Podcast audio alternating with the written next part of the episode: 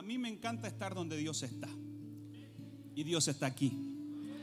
Dios está aquí. Y eso es lo importante, ¿verdad? Eh, yo hace muchos años entendí que cada vez que, que yo oro, yo busco al Señor. Pero cada vez que yo adoro, Él me busca a mí.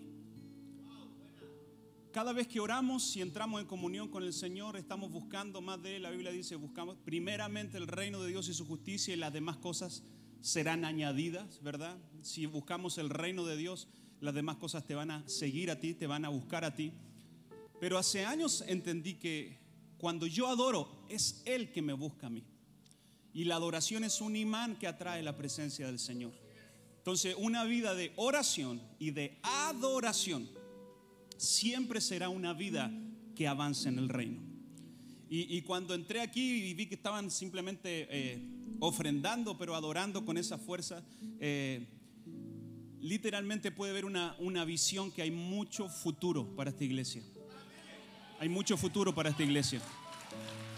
Independientemente de nuestros métodos, nuestras formas, porque ¿cuántos saben que todos hacemos iglesia de distintas formas? Si todos hiciéramos iglesia igual sería como fome el Evangelio. Pero independientemente de nuestras formas, de nuestros enfoques, nos une una sola cosa. La Biblia dice que somos todos, bebemos de un solo espíritu. Y todos adoramos a un mismo Dios. Y cada vez que adoramos, nos unimos. Cosas poderosas suceden cuando adoramos al Señor. Y yo no sé cuál fue lo que pasó antes para que estuvieras sentado aquí, pero si Dios permitió que estuvieras estos días escuchando la instrucción, la palabra del Señor, ten por seguro que vas a salir transformado de este lugar. ¿Cuántos dicen amén? Y estoy eh, súper emocionado de poder compartir por unos momentos la palabra del Señor. Me acompaña mi hermano Fernando que está aquí. Él siempre dice que él es el verdadero Fernando Chaparro, porque mi papá se llama Juan Fernando Chaparro y él se llama Fernando Chaparro. Entonces, cuando dicen Fernando Chavarro, él como que se tiende a parar siempre. Eh, pero eh, una bendición poder eh, tenerlo aquí. Somos cuatro hermanos, David, Fernando y Daniela.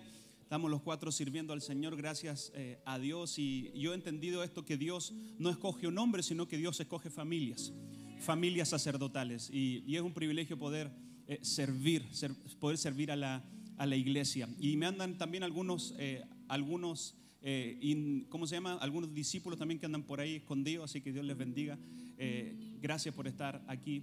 Pero tengo una palabra en mi corazón, ¿sí? ¿Cuántos han venido a escuchar una palabra de Dios? Y quiero que me acompañes por favor a 1 de Samuel 16. Y quiero hablar por unos momentos acerca de la historia de, de David. David fungido rey a los 16 años.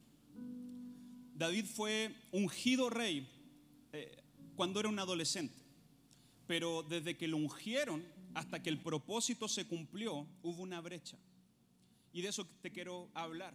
Y vas a salir de este lugar empoderado con una palabra del Señor, vas a salir de, este lugar con muchos sueños, con muchos anhelos, y vas a querer creer que el lunes se van a cumplir todos los sueños de Dios que, que va a querer para ti, pero te tengo una noticia, desde que Dios te da una revelación hasta que se cumple, hay una brecha donde Dios trabaja nuestro carácter, donde Dios pule nuestros corazones, donde Dios eh, pule nuestras actitudes. El don es un regalo que no tenemos que hacer nada para recibirlo, pero el carácter es algo que vamos construyendo a lo largo de los años, a lo largo de procesos, a lo largo muchas veces de, quebrantos eh, en nuestra vida. Y me encantaría decirte que yo nunca he tenido ningún quebranto en la vida, pero no hay otra forma de eh, producir unción que a través de los quebrantos, a través de los procesos a través de, quizás pasar cosas que nunca quisiéramos pasar. Y David cuando fue ungido rey, hubo un espacio, hubo una brecha. Y hay un espacio en que eh, hay un espacio entre la unción que recibes y el carácter para cumplir el propósito de Dios. Primera de Samuel 16, 14, la Reina Valera contemporánea lo dice así, como el Espíritu del Señor ya se había ido y apartado de Saúl, un espíritu maligno de parte del Señor lo atormentaba constantemente. Entonces sus sirvientes le dijeron, sabemos que te atormenta un espíritu maligno que viene de Dios.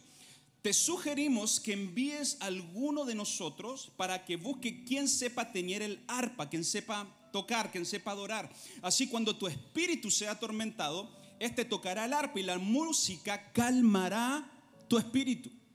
Saúl respondió, sí vayan y busquen a alguien que toque bien el arpa y tráiganlo acá. Y uno de sus sirvientes le dijo, yo conozco a uno. Di conmigo, yo conozco a uno. Y quiero hablarte por unos momentos acerca de la promoción divina. Promoción divina siempre suena como una recomendación.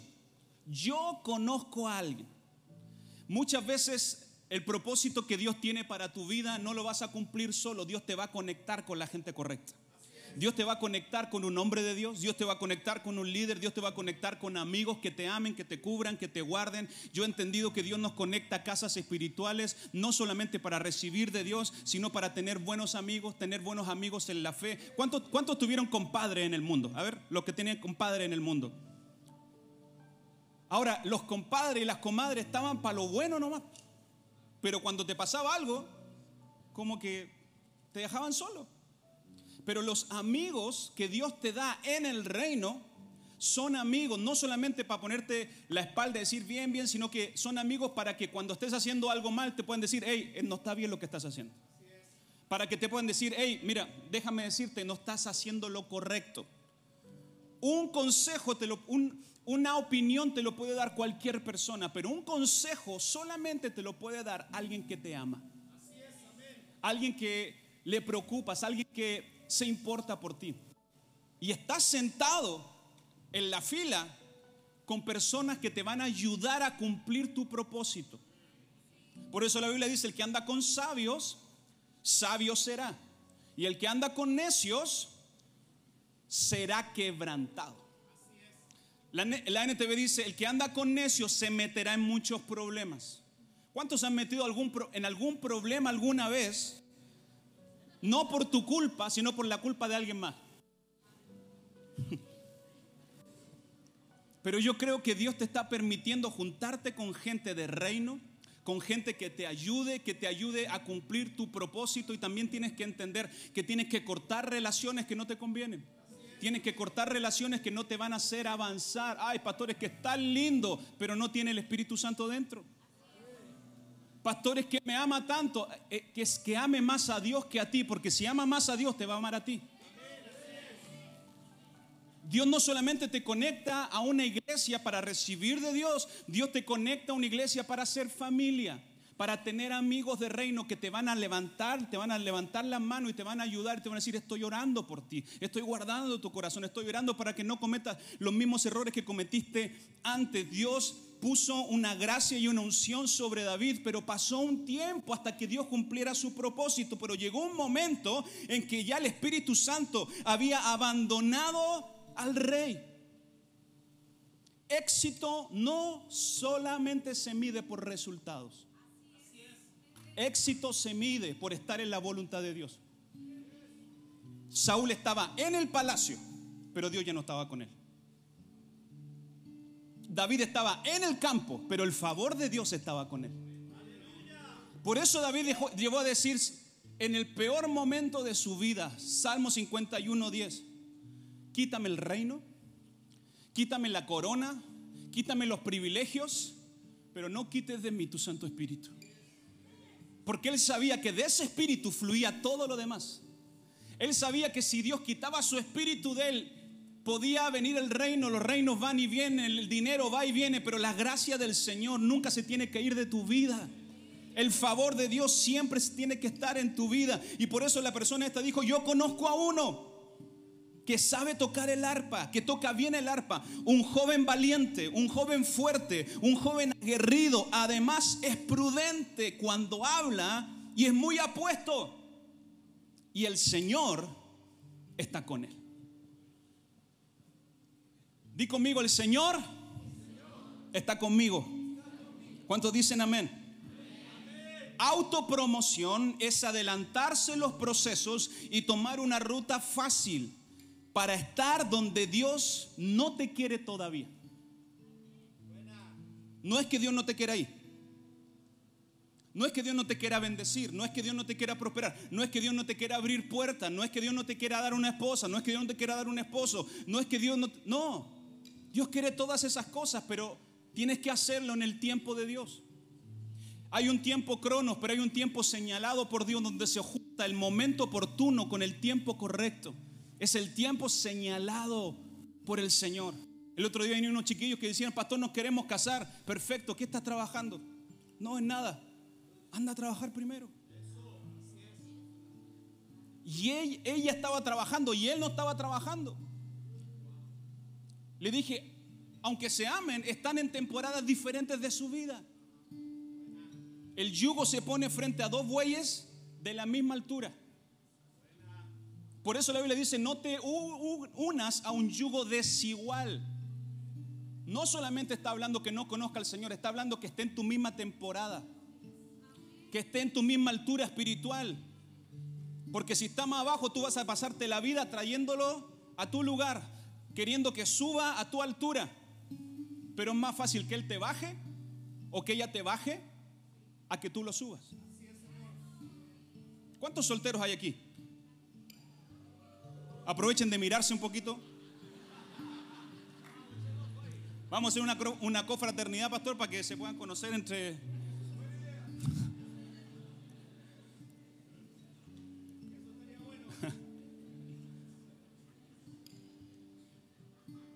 Yo cuando conocí a mi esposa en el instituto bíblico, le pedí una señal a Dios. Le dije, que ella se me declare. Puede pedir a Dios las señales que quiera. Me acuerdo que un día fuimos a jugar voleibol. Ah, bueno, me falté una parte importante. A los 14 años, en una oración que yo tuve con Dios, le dije, Señor, yo quiero que mi papá se dé cuenta primero quién va a ser mi esposa. Porque para mí va a ser muy difícil escoger. Mira, agrandado. Entonces fuimos al instituto bíblico, mi papá fueron a predicar, lo invitaron a predicar ese día al instituto bíblico, yo invité a varios amigos, dentro de esos amigos a varias amigas, varias que estábamos conversando, porque, a ver, le voy a decir algo, no hay nada de malo que te tomes un café con alguien. El problema es que uno quiere más que el café. Pero uno tiene que conocerse. Uno tiene que ver opciones. Tiene que tener discernimiento. De repente las mujeres quieren un, la unción del apóstol Maldonado y la, la figura de Brad Pitt. Claro. Entonces yo le digo, cálmate. Porque hay personas, hay mujeres que quieren puros Kent, pero ellas no son Barbie.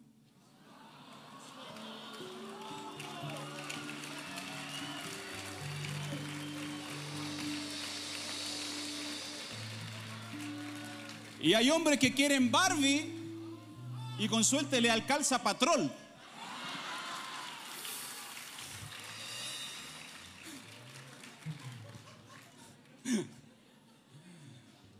Entonces hay, hermanas que tienen que ver eso con harta fe, ¿no es cierto? Con harta fe.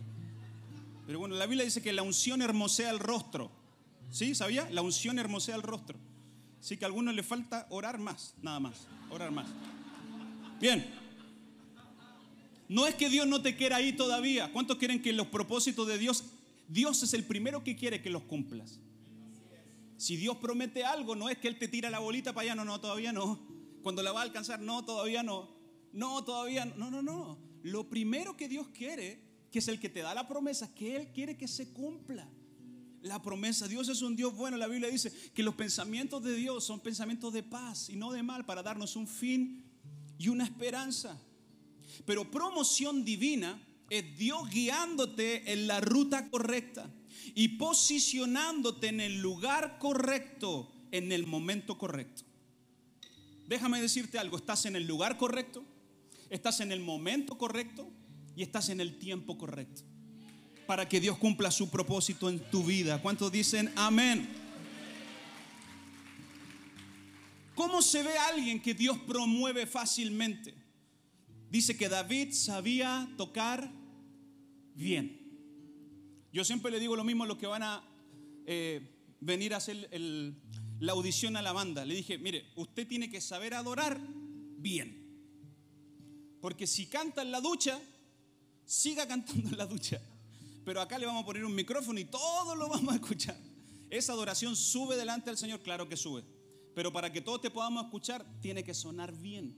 ¿Sí? ¿Qué, qué quiero decir con esto? Que Dios le dio un don a David y él lo desarrolló bien. Todos tenemos dones, todos tenemos talentos. ¿Cuántos aquí dicen amén a eso? Todos tenemos algún don. Pero el don que Dios nos da es simplemente el piso que Él está poniendo. Y ese don lo tenemos que multiplicar. Ese don lo tenemos que hacerlo crecer. Y, mira, lo, lo, maravilloso del reino, que el don no solamente se multiplica por ser talentoso, sino que el don se multiplica a través de la fidelidad. Yo siempre le digo a los chiquillos, yo prefiero alguien fiel que alguien talentoso. Porque al fiel yo le puedo enseñar a ser talentoso. Pero la fidelidad es un rasgo muy difícil de encontrar. Cuando encuentres a alguien fiel, invierte tiempo en él.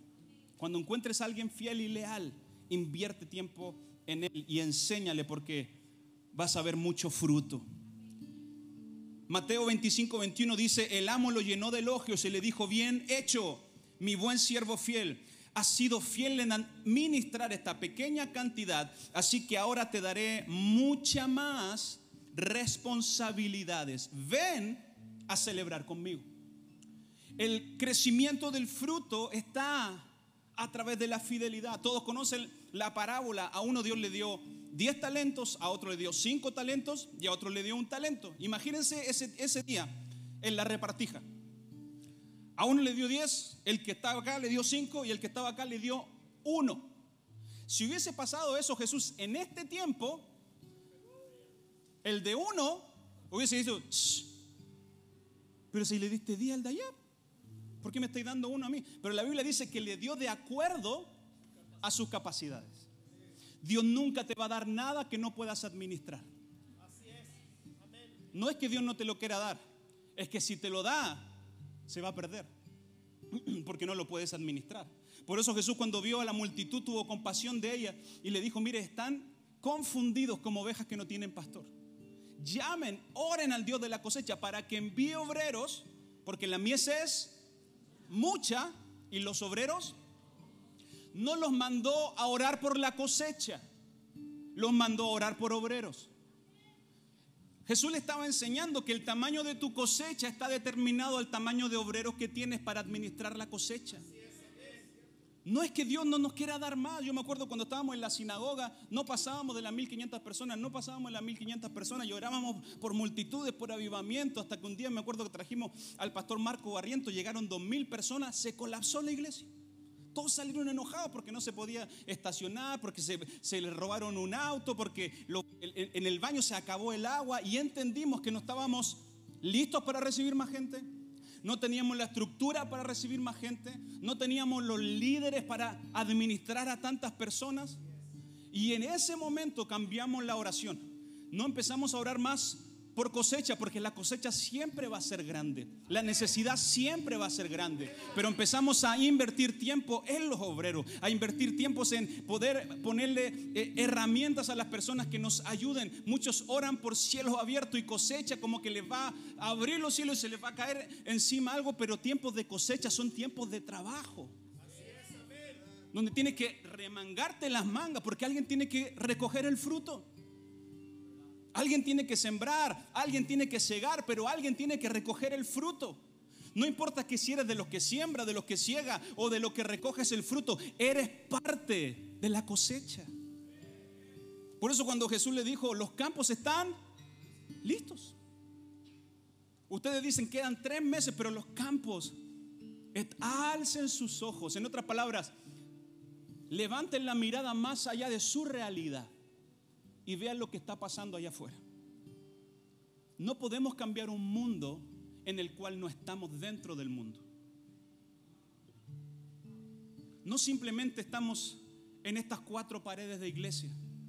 Y yo de repente veo mucha gente como eh, simplemente hablando mal, no, es que están en las cuatro paredes, están en las cuatro, pero nadie empieza a criticar las cuatro paredes del mall, las cuatro paredes del gimnasio, las cuatro paredes de tu casa.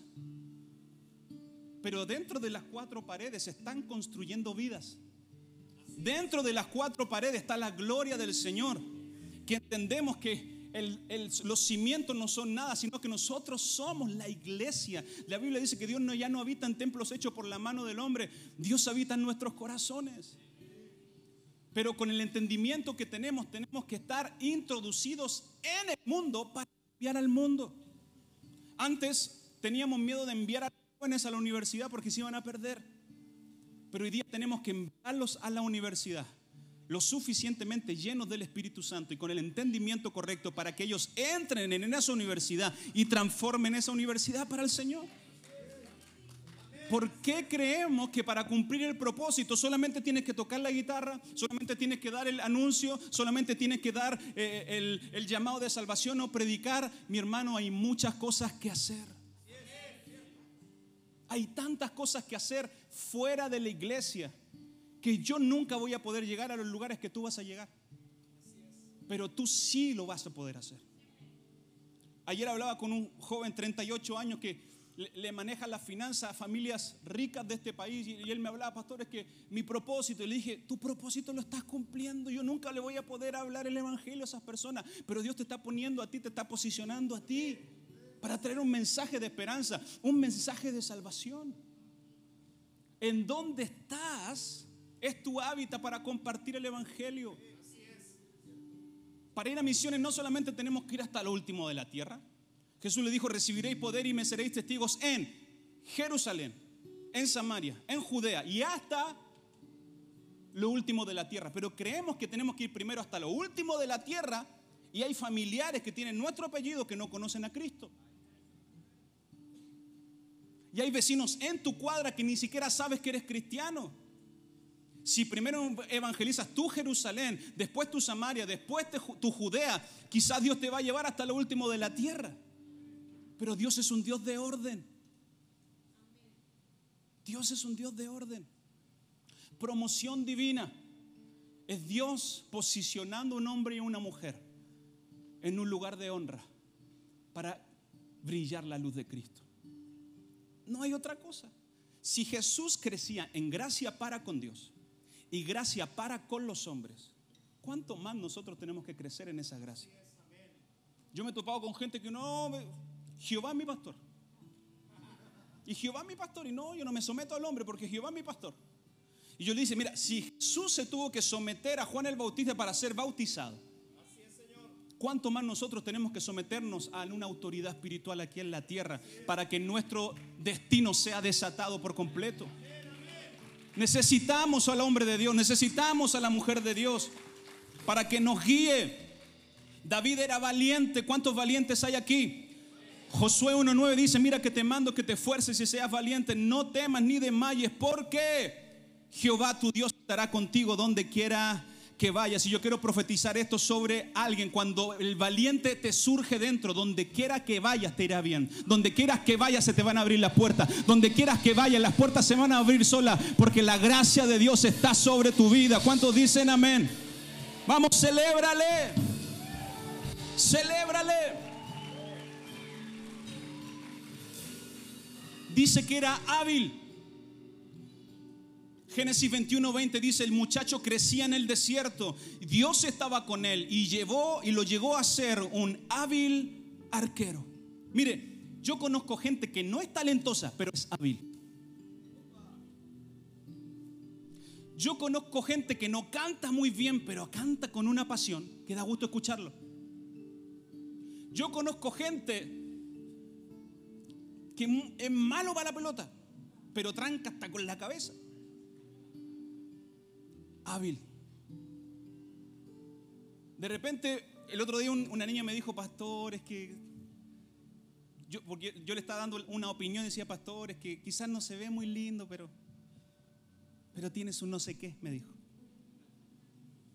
Y yo entendí que el hombre era hábil. No sé, sabía hablar, la conquistó. De alguna forma. ¿Usted ha visto algún feo con alguna linda alguna vez?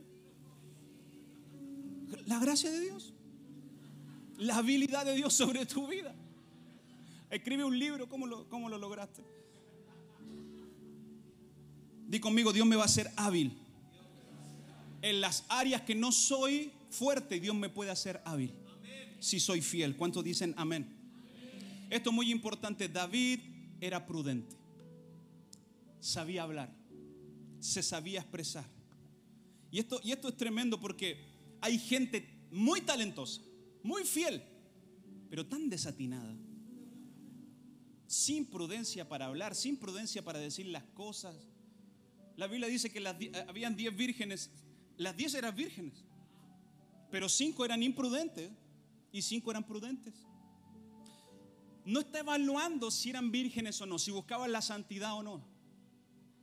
Pero hay mucha gente que por guardar la santidad se transforma en imprudente al decir una verdad. Somos la sal y la luz de este mundo. ¿Cuánto se le ha pasado de sal algo? ¿Sí? Queda un mal sabor en la boca, ¿no es cierto? Hay veces que con nuestra santidad nos pasamos de sal con la gente. Y hay conversaciones que quizás le dijiste una verdad, pero les quedó un, mal sabor en la boca. Somos la sal y somos la luz de este mundo, pero que, que no se te pase la sal. Necesitamos ser prudentes. De repente vemos aquí con las manos levantadas al cielo y de repente le vemos el Instagram y...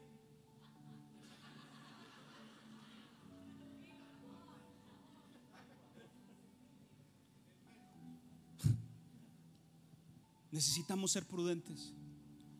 Uno de los sinónimos de prudencia es coherencia. No podemos levantar las manos acá y afuera, tocarle la bocina hasta el perro. No, necesitamos ser gente prudente. La Biblia dice que con prudencia se afirma la casa, con fidelidad se mantiene. Yo he entendido que un avivamiento se despierta con poder, pero se mantiene en el tiempo con prudencia y sabiduría. Prudencia y sabiduría. El otro día había, estaba tan fuerte la presencia del Señor en la iglesia que todo, no, otra, otra, y estamos. Y le digo, a ver, a ver, a ver. Le dije, si, si seguimos adorando, los tíos de un Kids se van a volver locos con todos los niños que tienen en la escuela. Si seguimos haciendo esto, quizá a todos se les va a cerrar el metro. Les tengo una noticia, mañana hay otra reunión. El domingo hay otra reunión. ¿Quieres más del Señor? Métete a tu casa y adora al Señor. Por eso cuando Jesús, los discípulos le dijeron a Jesús, hagamos una enramada, aquí está tan bueno, aquí no. Pero Jesús le dijo, hey, calme, tenemos que bajar a la realidad. Me encantaría estar con usted aquí en una ramada y tener, pero tenemos que bajar, tenemos que ser prudentes. Di conmigo prudencia. Necesitamos ser prudentes. Necesitamos desarrollar esta virtud. ¿Cuántos quieren ser jóvenes prudentes? David tenía buena presencia. David no solamente se veía bien, no solamente se escuchaba bien, sino que se veía bien. Mira, es muy importante cómo te escuchan, pero es muy importante cómo la gente te está viendo. ¿Estás hablando al nivel de donde Dios te quiere llevar? ¿Te estás viendo como al nivel donde Dios te quiere llevar? Un día un, músico me dijo, pero pastor, si Dios ve el corazón. Dios ve el corazón, pero todos los demás te estamos viendo a ti. Así que el domingo te tomáis el pelo, subí a la iglesia. ¿Por qué? Porque a, veces creemos que no es solamente todo el espíritu, el espíritu. No, no, no, pero espíritu, alma y, y cuerpo. Necesitamos escucharnos bien y necesitamos vernos bien. Ahora, para verte bien, no, el, verte bien no significa qué marca de ropa ocupas. El verte bien significa preocuparte por tu apariencia. El otro, me acompañaron unos cabros y le dije, oye, parece que ni siquiera te bañaste hoy día. El verte bien solamente es salir de tu casa oliendo bien, lavarte los dientes. Ahora que ya, ya no tenemos mascarilla, todos tenemos que lavarnos los dientes ahora, ¿no es cierto? Pero mira lo que dice Proverbios 15, 13. Un corazón alegre le hace bien al rostro, pero las penas del corazón abaten el ánimo. Necesitamos vernos bien.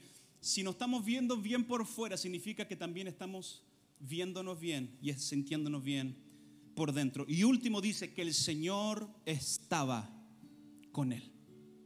Mira, si no tenías ninguna de las anteriores, tienes que tener esta. Dios tiene que estar contigo. Dios tiene que estar contigo. En el secreto yo estoy con Dios, pero en público Dios está conmigo. Si paso tiempo con Dios, Dios va a estar conmigo. Y, es tan simple porque la Biblia dice, tu Padre que está en el secreto, te ve en el secreto y te recompensa, no en secreto, públicamente. ¿Dónde está el Padre? Tú sabes dónde está. Y cuando Él te ve en el secreto, vienen recompensas públicas. No, está, hablando solamente de un área eclesiástica. Yo por muchos años creí que el nivel de la adoración en la iglesia, yo de los 15 años que dirijo la, la adoración en mi iglesia, creí que la adoración en mi iglesia dependía de cuánta búsqueda yo tenía el día anterior. Y claro que sí, tenía un entendimiento de eso. Pero ¿sabe lo que me estaba haciendo? Me estaba echando a toda la iglesia al, hombro. Y creía que simplemente por mi búsqueda, yo metía a toda la iglesia en la presencia de Dios hasta que leí Hebreos 10, 19, que dice que Dios abrió un nuevo y vivo camino hacia el Padre. Nada ni nadie te puede llevar a la presencia de Dios, solamente la sangre de Jesús. Es por su sangre que yo ya no tengo que echarme a toda la iglesia al hombro, sino que le puedo decir, hey, todos podemos entrar juntos. Eh, eh, es que, claro, tenemos músicos y tenemos todo esto. Esta está buena, la voy a copiar. Pero todos somos el equipo de adoración. ¿Saben por qué? Porque nosotros no somos artistas hacia un público. Nosotros somos todo el público hacia un solo artista. Jesús, Rey de Reyes, Señor de los Señores. Tú eres parte del equipo de adoración. La Biblia dice que Él se mueve en medio de la alabanza de su pueblo. Y Dios está paseando aquí en esta tarde, en medio de nosotros. Yo entendí que hay tres dimensiones del Espíritu Santo. El Espíritu Santo dentro de mí es para mi beneficio personal, los dones, el carácter. Pero cuando el Espíritu está sobre mí, Isaías 61, dice que el Espíritu de Dios está sobre ti por cuanto te ungió para sanar al quebrantado de corazón. Hay un momento, hay una transición en la vida de todo creyente, de todo joven, que el Espíritu pasa no solamente de estar dentro de ti, a posarte sobre ti. Y cuando la unción viene sobre ti, es para bendecir a alguien. Es para sanar a alguien, es para darle una palabra a alguien, es para libertar a alguien en el nombre de Jesús. El Espíritu Santo del Señor está sobre mí por cuanto me ungió para sanar al quebrantado de corazón. La unción dentro de ti es para tu beneficio, pero la unción sobre ti es para el beneficio de alguien más es para el beneficio de alguien más. Por eso no nos podemos gastar de nuestros propios frutos, porque el fruto que das es para saciar el paladar de alguien más. Yo por dónde voy, Chile, buen vino, me dicen. ¿Sí o no? Chile, zamorano y buen vino. Es todo lo que se conoce de Chile. Pero el, el vino chileno se exporta a nivel mundial. Porque es bueno porque es un buen fruto. El fruto que das no es para saciar tu paladar. Es para saciar el paladar de alguien más. El árbol de manzanas no come manzanas. El árbol de manzanas está diseñado para que yo, un ser humano, lo tome y me coma y disfrute ese fruto. ¿Sabe cuál es el problema? Que Dios nos comienza a usar y nos comenzamos a comer nuestro propio fruto. Y cuando te comes tu propio fruto, comienza a poner orgullo en tu corazón. Ya crees que es por tus fuerzas, que es por tu habilidad, que es por tus búsquedas. Pero la Biblia dice, toda buena dádiva, todo don perfecto, proviene del Señor. Proviene del Señor. cuando, Eliseo, cuando Elías le dice a Eliseo, pídeme lo que quieras, y él le dice, yo quiero una doble porción. Elías lo mira y dice, ah, cosa difícil has pedido. Y le dice, si me ves, cuando yo me vaya, te voy a soltar el manto. Pero si no me ves, no te sucederá, le dice. O sea, Elías estaba dispuesto a llevarse su manto al cielo si Eliseo no ponía su mirada en el cielo.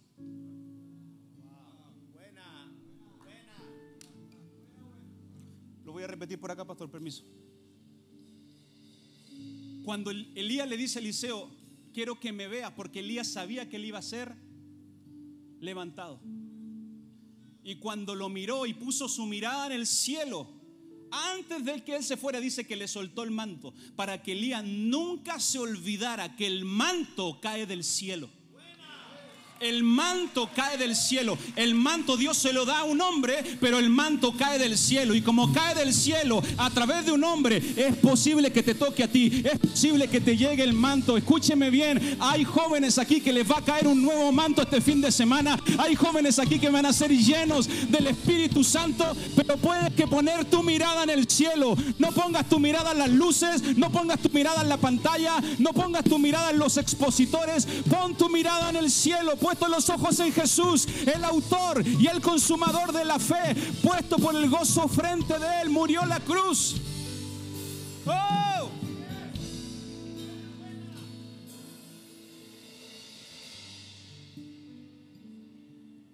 Estamos frente a la generación más perversa que hemos visto.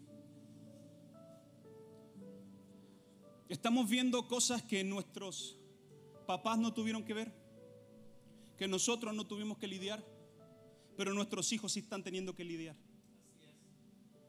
Estamos enfrentando a un infierno vuelto loco, porque sabe que son las últimas patadas del ahogado. Pero en vez de nosotros tener miedo, arrebatarnos y decir, no, está mala la cosa. No hagamos reunión de jóvenes si no van a venir. No, no, no, no. La Biblia dice que donde abundó el pecado, sobreabunda gracia de Dios. De hecho, el verso anterior dice, Dios permitió que el pecado se hiciera más fuerte, para que cuando el pecado se hiciera fuerte, el amor de Dios lo superara. Te tengo una noticia. No es, Dios no está en su trono así. Chut, se me está escapando, se me está escapando las manos esto.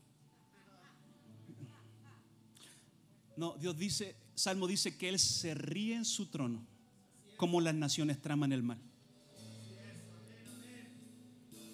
Pero así como el diablo está levantando la generación más perversa, yo estoy creyendo que Dios está levantando un remanente más santificado que nunca más consagrado que nunca, más lleno del Espíritu Santo que nunca, más equipado para hacer milagros que nunca. Hombres y mujeres con el temor del Señor, con el entendimiento correcto y decir, no importa que las tinieblas sufran y corran la tierra, no importa que la tierra esté desordenada y vacía, el Espíritu Santo de Dios se sigue moviendo, se sigue moviendo sobre la faz de la tierra. Hay alguien que crea que el Espíritu Santo se sigue moviendo.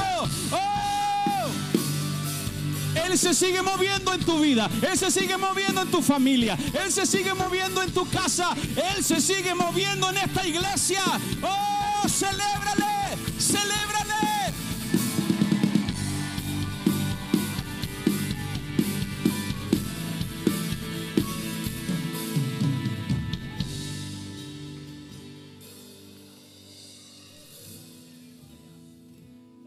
Somos el fruto de lo que hacemos cuando nadie nos ve. Este es el secreto. Hay personas que ocupan su tiempo a solas para estar con Dios y otros que ocupan su tiempo a solas para saciar los deseos de su carne. Y este es el secreto. Cuando nadie te ve, hay uno que te ve. Una vida de oración en secreto traerá resultados extraordinarios frente a los demás. Por eso la Biblia dice, cuando entres, cierra la puerta. Hay cosas que Dios te va a revelar solamente a puertas cerradas. Hay cosas que Dios te va a revelar solamente en el lugar secreto. El lugar secreto es un lugar reservado para dos. Podemos adorar a Dios juntos, podemos tener tiempos de intercesión juntos, pero la devoción en secreto tienes que cerrar la puerta. Tienes que cerrar la puerta. Hay gente que publica todo, que no le da tiempo nada para el secreto. Pero Dios está levantando una generación del secreto. No es que Dios se esconda de ti, Dios se esconde para ti. Isaías 45:3 dice, te daré los tesoros escondidos, los secretos muy guardados, para que sepas que yo Jehová soy el Dios de Israel, que te pongo nombre. Salmo 101.2, con esto voy a terminar, dice, quiero entender tus perfectas enseñanzas. ¿Cuándo vendrás a mí, a mi encuentro? Así me conduciré con rectitud en mi hogar.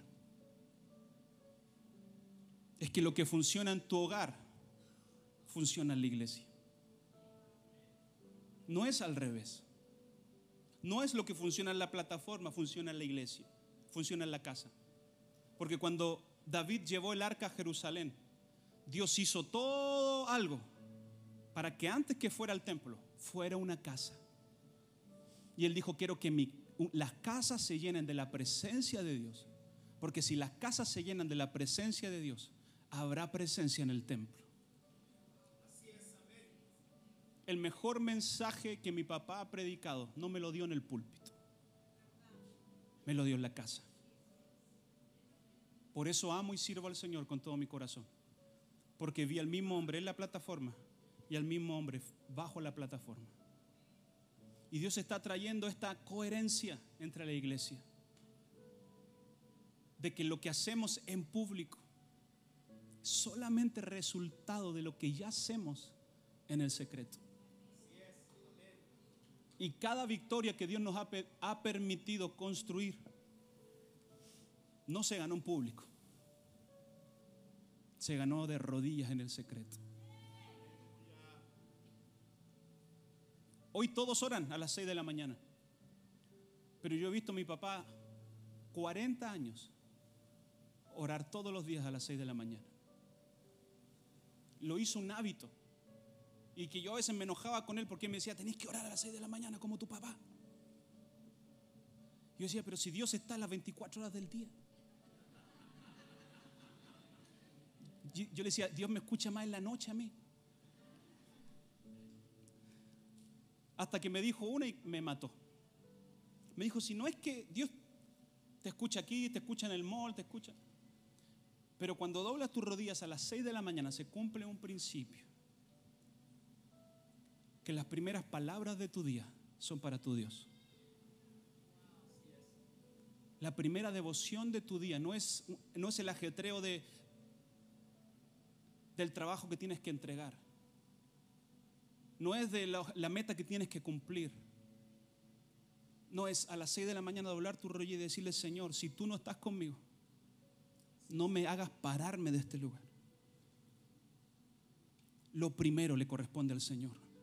No solamente nuestras finanzas, nuestro día, nuestra devoción, nuestras acciones, nuestra gratitud. El secreto de David estaba en el secreto con Dios. Y Dios está levantando una generación que sabe vivir en el secreto y que está esperando cuando Dios la llame, que está esperando cuando Dios lo active, que está esperando cuando Dios le suelte su asignación. Nosotros, yo tengo 39 años, sé que me veo más joven, pero tengo 39 años. La iglesia tiene 39 años, mi papá fundó hace 39 años, el mismo año que yo nací. Próximo año cumplo 40 años y la iglesia cumple 40 años. Y hace algunas semanas entendí que estamos terminando de pastorear una generación, pero estamos comenzando a pastorear una nueva generación. Y yo el otro día le dije a la iglesia, con mucho amor y respeto, mi enfoque está en la nueva generación. Porque si ganamos a los jóvenes, vamos a ganar nuestro país para, para, para el Señor.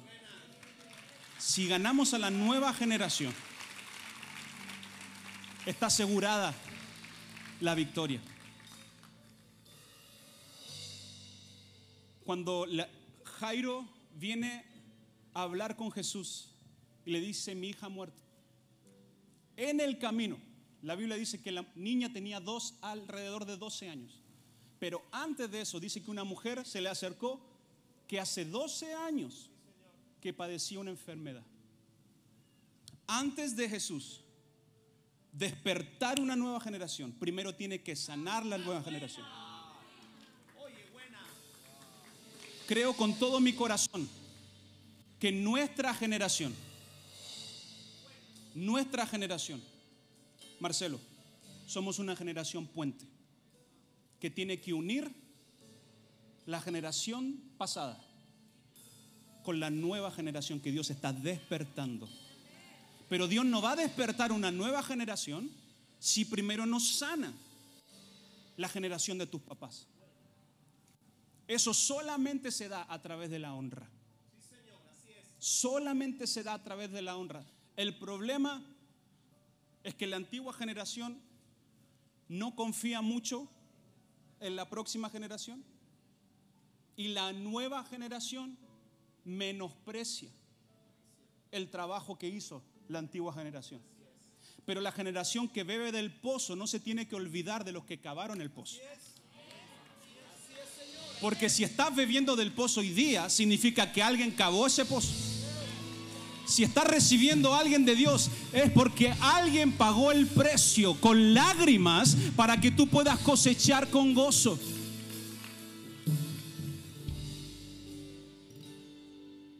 Nosotros, yo estoy, todavía estoy en el, todavía soy millennial. Del 83, todavía soy millennial. Pero la próxima generación, los centennial creo que, ya, ya me perdí en toda esa cuestión. Los Z, que le llaman la generación de cristal, ¿no es cierto? Necesitamos. Porque sin la generación que cavó el pozo, no puede haber otra nueva generación. Pero alguien tiene que crear un puente de honra entre las generaciones. Por eso la Biblia dice que el corazón de los padres se vuelve a los hijos, el corazón de los hijos se vuelve a los padres. ¿Quién va a hacer eso? El espíritu del profeta Elías. Entonces la tierra se, se va a sanar. ¿Sabe cuál es el problema? Es que tenemos una antigua generación que está más preocupada por su próxima posición que por la próxima generación.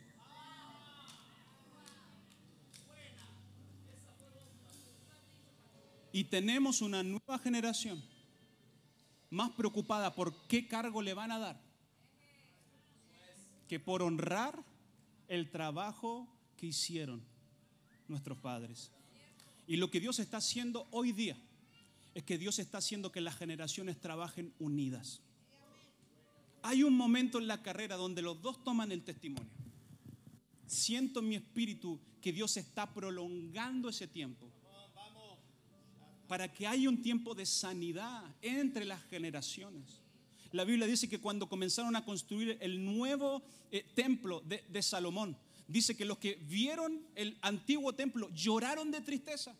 Pero la nueva generación que no conoció ese templo, cuando vio que eh, eh, derrumbaron el templo para construir el templo nuevo, dice que se alegraron y gritaron de gozo. Y la Biblia dice que cuando los dos sonidos se juntaron, se oyó de lejos. Cuando los dos sonidos de las generaciones se unen, vamos a tener influencia hacia, hacia afuera, vamos a tener influencia lejos. Pero tenemos que generar este espacio. Tenemos que generar este espacio de un puente donde las generaciones puedan ser sanadas, Muchas veces lo único que necesitamos para, para tener una generación sanada es una, es una conversación incómoda.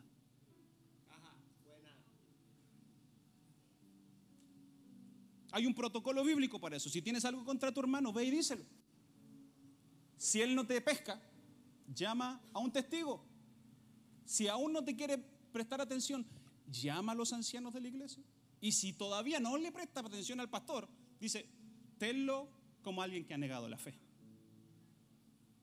Pero para sanar relaciones necesitamos tener conversaciones incómodas. Va a ser la única forma. No, es que Dios se va a encargar de que se sane. El tiempo no sana nada. Es el perdón lo que sana todo. Y muchas veces lo único que nos va a tomar es decir, perdóname. Lo único que nos va a tomar es decir, chuta, me la embarré. O lo único que tenemos que decir nosotros, ¿sabes qué? Me hirieron tus palabras. Pero esta es, diablo, esta es la agenda del diablo. Enemistarnos entre nosotros. Que te pelees con tu papá, que te pelees con tu hermano, con tu hermana. David pudo lidiar más fácil con el gigante que con sus hermanos. José pudo lidiar más con Faraón que con sus hermanos. Hay problemas familiares que no se van a sanar hasta que tengan conversaciones incómodas y que se digan las cosas y que oren juntos y que se lo entreguen delante del Señor y pedirle al Señor que Él sane las heridas. Pero si no nos tomamos el tiempo para hacerlo, eso se va a mantener a lo largo del tiempo y nos vamos a transformar en una generación de edomitas que nunca pasó por alto la ofensa, que nunca se sanó el corazón. La Biblia dice que Saúl se le transformó el nombre a Edom. Pero la palabra no sea dice que en aquellos tiempos Dios iba a levantar el tabernáculo caído de David y iba a restaurar el resto de Edom. Cuando Dios levanta un tabernáculo para sanar las naciones, el resultado de eso, de una adoración que sana, es que las relaciones comienzan a sanarse. Es que lo que estaba inquebrantable comienza, comienza el Espíritu Santo a reconciliar lo irreconciliable. Yo, yo este año he retomado relaciones que hace años no había retomado. Porque el Espíritu Santo lo hizo. Pero tenemos que darnos este espacio de ser un puente entre las generaciones para que nuestros padres puedan confiar en nosotros y para que nosotros podamos representar bien todo el trabajo que le ha tomado a ellos y multiplicarlo. Y multiplicarlo. Eso es lo que Dios está haciendo. Yo por donde voy hay personas que me afirman o me... Pero hay otras personas que me dicen, te va a tocar harta tarea, seguir llenar los zapatos de tu papá. Uh. Y hasta que entendí que nunca voy a poder llenar los zapatos de mi papá. Si quisiera ponerme sus zapatos, me quedan demasiado grandes y si quiero caminar con eso me voy a tropezar. Pero tengo que aprender a caminar con mis zapatos siguiendo sus huellas. Siguiendo sus pasos. Cuando Dios le soltó, si me ayuda el equipo, gracias. Si, cuando Dios, cuando Elías dice que se encontró con Eliseo y le soltó el manto, dice que Eliseo quemó el arado, que era su sustento. Él entendía que no había un plan B. Si Dios lo estaba llamando, lo más fácil es decirle al primo, primo, encárgate tú de, de- del trabajo, porque si me va mal en el ministerio, vuelvo al negocio. Dice que él mató los bueyes, quemó el arado y hizo una ofrenda. Y luego siguió a Elías. Y dice que iba detrás de él y le servía. Donde hay una generación que va detrás de su pastor y le sirve, son jóvenes y señoritas que están posicionándose para recibir un nuevo manto del Señor. ¿Cuántos quieren recibir ese nuevo manto en esta noche? Póngase de pie, dale un aplauso fuerte a Cristo Jesús, Rey de Reyes, Señor de señores, el primero y el último, el alfa, el omega, el principio y el fin, el que fue, el que es y el que ha de venir. Él es el sol resplandeciente de la mañana, Él es la rosa de Salón, Él es el lirio de los valles, Él es el primero y Él es el último, Él es el pan que descendió del cielo. Vamos, alábale, adórale, porque Él está aquí en esta tarde y Él te está soltando un nuevo manto una nueva gracia, un nuevo favor. Levanta tus manos al cielo.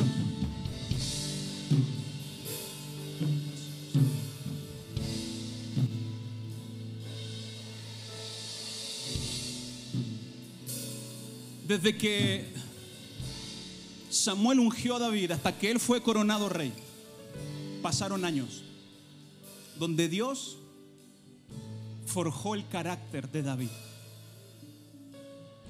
Pero la percepción que tengo en el Espíritu, que muchos de los que están aquí, para muchos de ustedes, hoy es su primera unción, es su primer ungimiento, donde te tiene que caer un manto de revelación de los propósitos que Dios tiene para ti. ¿Vas a salir de este lugar con un sentido de propósito más claro? ¿Vas a salir de este lugar tomando decisiones más claras? ¿Vas a llegar el lunes a tu lugar de estudio a decir, esta persona no me sirve para cumplir el propósito de Dios? Perdóname, pero ya no puedo ser tu amigo. Porque sé que me va a llevar al lugar incorrecto. Dios te está hablando en esta noche.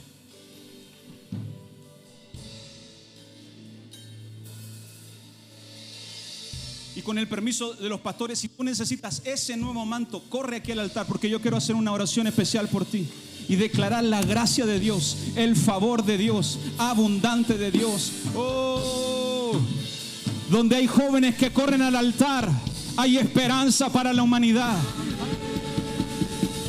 Levanta tus manos al cielo, Señor. Yo oro por esta generación y te pido en el nombre de Jesús, Señor, que esta tarde les caiga un nuevo manto. Les caiga un nuevo manto, Señor. Empodéralos por el poder del Espíritu Santo. Que esta noche hay una transición de la obra del Espíritu Santo, no solamente dentro de nosotros, sino que tú vengas a posicionar tu Espíritu sobre ellos. Que la unción del Espíritu Santo te caiga encima Oh, que la unción que renueva las fuerzas, que la unción que pudre los yugos, que la unción que quita las cargas. Algunos pasaron aquí sabiendo que están cargando cosas. La unción está quitándote la carga. La unción está pudriendo los yugos, está pudriendo los yugos de esclavitud, está pudriendo los yugos de iniquidad, de pecado, está pudriendo los yugos de maldiciones generacionales que han pasado de generación en generación. Pero al pasar aquí al frente te estás parando en la brecha. No solamente por ti, sino por tus generaciones. Y estás diciendo, a partir de hoy, yo como un pacto de bendición. Y hasta ahora le tocó la maldición al diablo. Aquí se rompe la maldición en mi familia. Aquí se rompe la maldición para mis generaciones. Y yo abrazo la santidad, abrazo el poder del Espíritu Santo, Señor. Y yo te pido que los toques ahora, ahora, ahora. Sopla Espíritu Santo sopla Espíritu Santo. Oh, nosotros no podemos hacer nada, pero tu Espíritu Santo lo puede hacer todo. Y en el nombre poderoso de Cristo Jesús, rompe las cadenas que los atan. Ahora, ahora, ahora yo declaro libertad, libertad, libertad, libertad en el nombre poderoso de Jesús. Donde está el Espíritu de Dios hay libertad. Hay libertad, hay libertad.